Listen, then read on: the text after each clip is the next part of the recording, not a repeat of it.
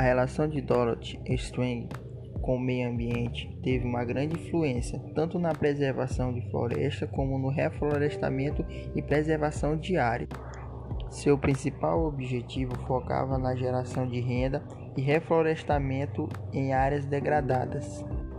Seu trabalho, muito bem visto pelos ambientalistas, focava também em minimizar conflitos fundiários em regiões florestais onde seus trabalhos feitos aqui no Brasil, na região do Pará, foi sobre o desenvolvimento sustentável. No entanto, ganhou um grande reconhecimento nacional e internacional por grandes feitos que vinha fazendo ao longo de sua vida.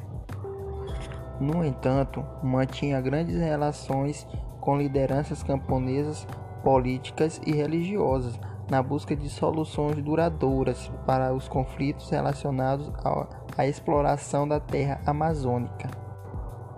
Seu maior feito para a ajuda de camponeses empobrecidos foi fundar a primeira escola de formação de professores na rodovia transamazônica, assim recebendo uma premiação por ordem dos advogados pela sua luta em defesa do meio ambiente e dos direitos humanos.